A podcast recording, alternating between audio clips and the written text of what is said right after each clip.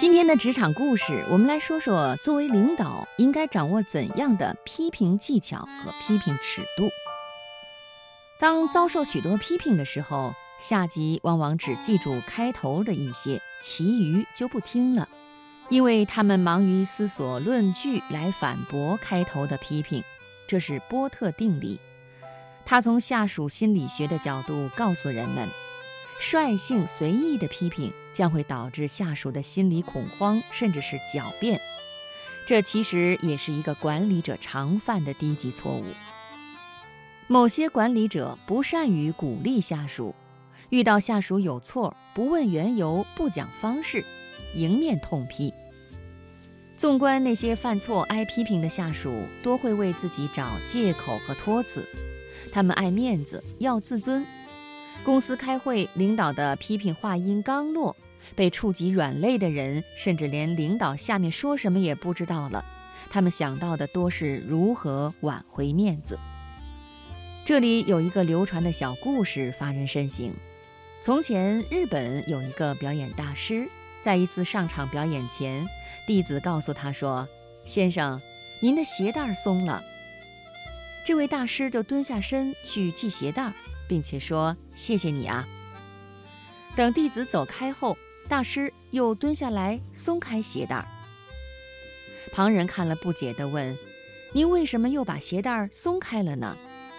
大师平静地说：“我演的角色是一位长途跋涉者，鞋带松开才符合剧情。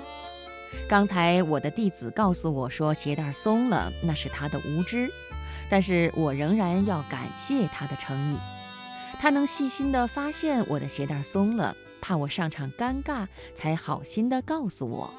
这又不是什么方针原则性的大错，用不着一惊一乍的。我没有当面指出他的错，怕伤了他的一片好心，以后还有机会告诉他呢。这位表演大师并非迂腐绕弯，而是胸有成竹。把师徒之间的感情看得更高。别看这鞋带儿一紧一松，却对这个弟子今后继续保持他的认真与诚意起到了微妙的作用。日常中，某些下属因为不懂鞋带儿内情，缺少知识，难免会提一些幼稚和错误的建议，或者是做错一些事情。某些公司管理者可能直言不讳地批评下属。甚至骂他一个狗血喷头，效果却可能适得其反。批评方法不当，势必造成下属心理上的压力和恐慌，甚至是逆反，他们的工作积极性将会因此受挫。批评与自我批评是优良传统，但批评是一件很有讲究的事情。优秀的管理者应该学会批评的策略和方法。对自觉性高的人，稍加诱导，一般就可以启发他一些自我批评了。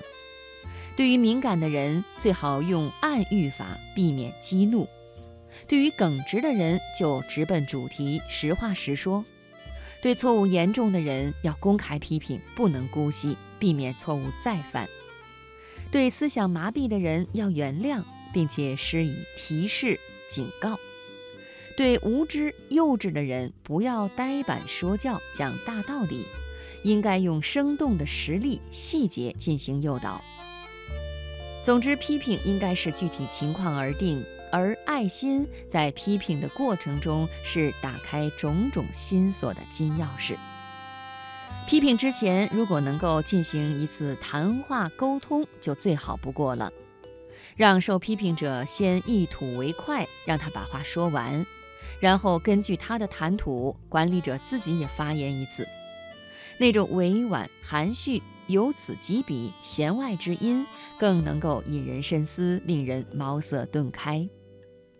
作为一名需要权威性助阵的管理者、领导者，对下属非原则性的犯错，应该持一种冷静的高姿态，不宜一时冲动，不宜信口开河，更不能训斥。这样才能够永葆领导者的威望和人格魅力。